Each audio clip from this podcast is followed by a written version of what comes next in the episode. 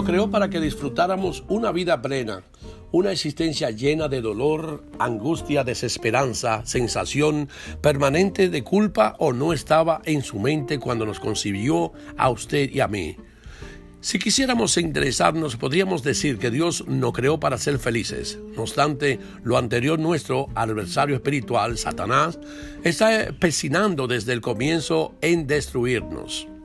No concide que nosotros podamos vivenciar la armonía en nuestro mundo interior si se lo permitimos, nos ata y lleva a prisiones de las que difícilmente podremos salir a menos que le abramos las puertas a nuestro Padre Celestial, el Señor Jesús. Él vino a la libertarnos, Él vino a libertarnos supuestamente con todo el poder que hay de su palabra, romper las cadenas, romper las ataduras, que Él vino a hacernos libre y darnos una vida excelente en todos los órdenes. Sí, si permitimos que nuestro Señor Jesús sana nuestras heridas emocionales para que disfrutemos esa existencia renovada, la decisión está en nuestras manos. Es necesario que le abramos las puertas del corazón al obrar a nuestro Señor Jesús. Tenemos que ser perseverantes, abrir las puertas, entregarnos en fe, en directo con Él y, ser, y hablar con la fidelidad. Si podemos identificar a nuestros enemigos espirituales, de, qué manera opera y podemos enfrentarlo? Nuestro enemigo espiritual está empeñado en robarnos las bendiciones e impedirnos una vida plena. Dios nos concibió para que disfrutáramos la vida a plenitud. Esto está en Génesis 1, 26, 28. Fuimos creados a imagen y semejanza de Dios. Versículo 26, 27. Fuimos creados para dominar sobre la tierra. Dios nos concibió para ser un pueblo grande y bendecido. El pecado, sin embargo, trajo maldición y ruina. Génesis 3, capítulo 1, 7, del 13 al 24.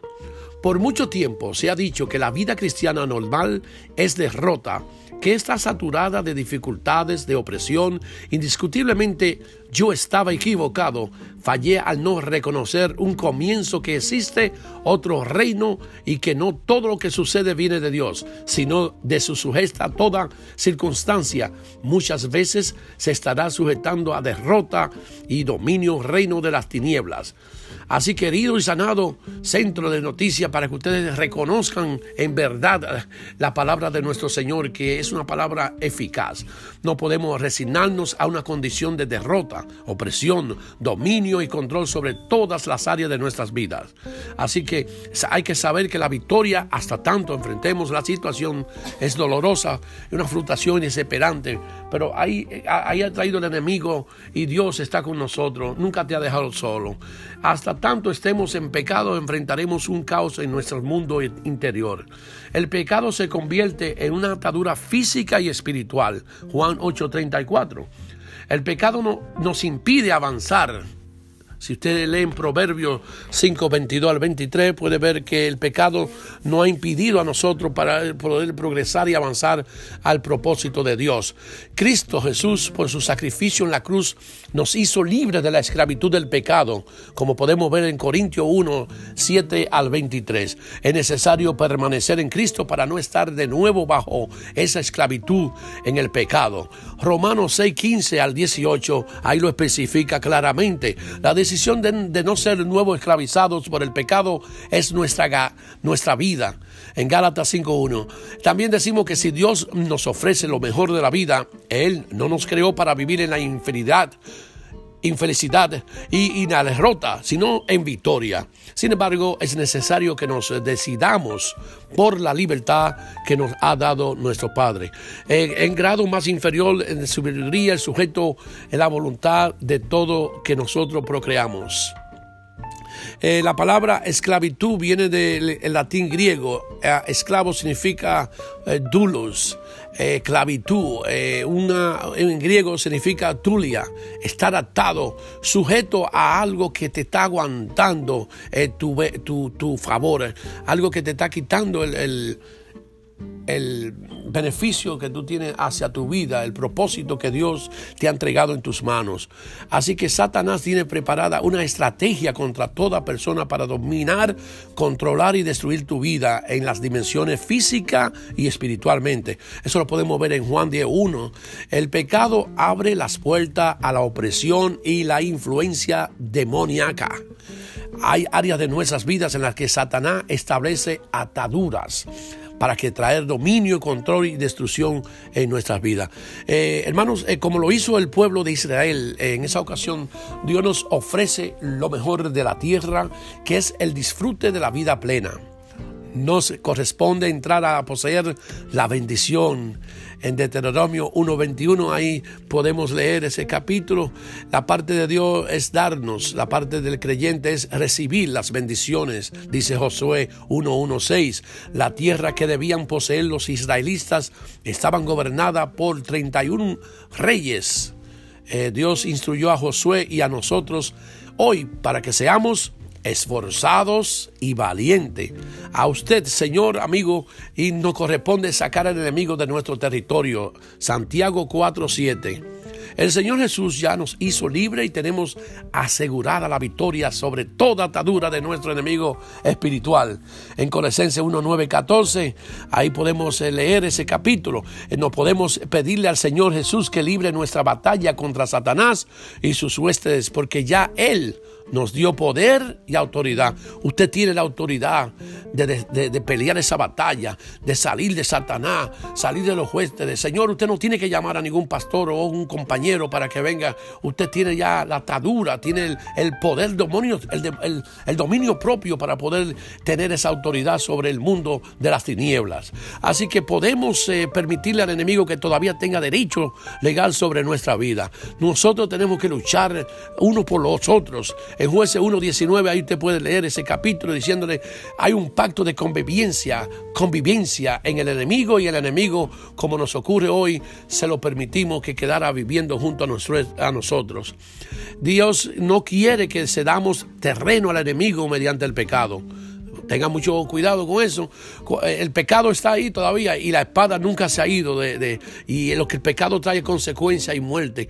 Así que cuando aceptamos compartir nuestro espacio con el enemigo, él se fortalece y nosotros no debilitamos. Jamás podemos llegar al punto de consentir, consentir que el enemigo con Satanás y establecer acuerdo con él. No podemos vivir una sola parte de lo que Dios nos ha dado.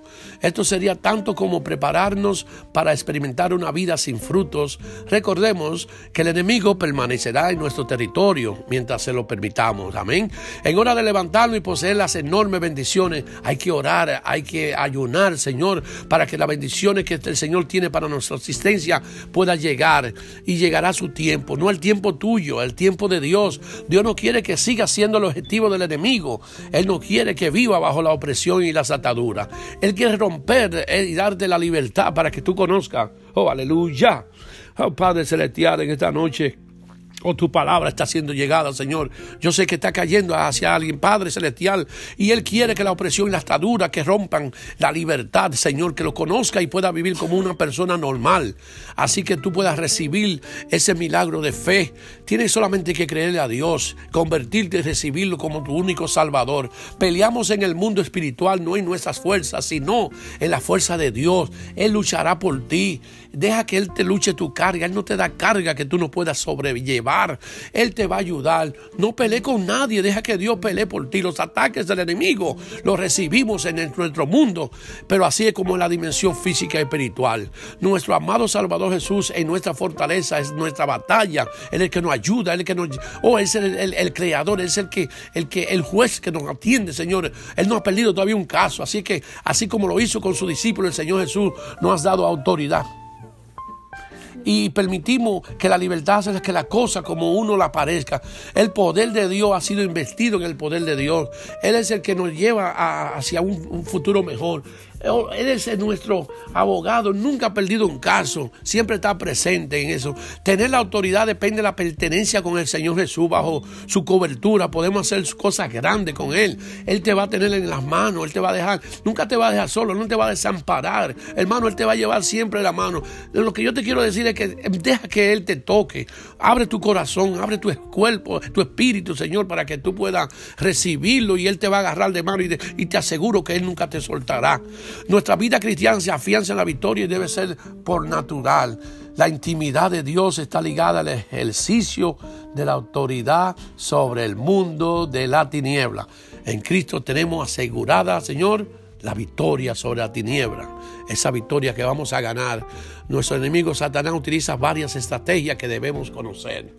Así que lo adversario espiritual es acusarlo eh, de los errores y experimentar la intolerancia de parte de quienes nos rodean. Libran tremendos ataques en contra de nuestro bienestar.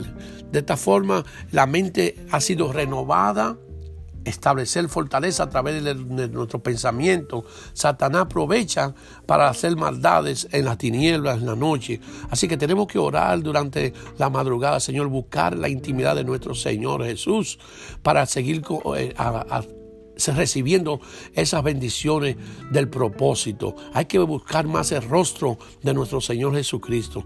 Es que hay que ser, eh, producir y abrir nuestra mente donde para poder eh, recibir esas, esa influencia de, de nuestro Señor vamos a tener que someternos a su pensamiento, a sus obligaciones, a los mandatos que nos dejó.